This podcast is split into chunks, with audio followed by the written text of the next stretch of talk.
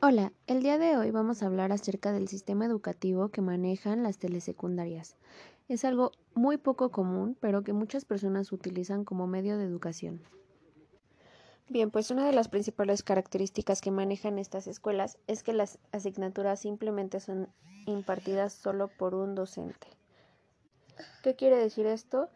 Que toda la enseñanza del alumno recae sobre una sola persona y esta persona simplemente se apoya en materiales audiovisuales con los cuales imparte cada materia y apoya su proceso de enseñanza-aprendizaje. Las clases se dividen de la siguiente manera. Se presenta un programa de televisión como apoyo que dura 15 minutos y los siguientes 35 minutos son de trabajo en el aula para reforzar el conocimiento. Lo que busca es ampliar y profundizar los contenidos de los niveles precedentes que tenga el alumno para así modificar su sistema educativo.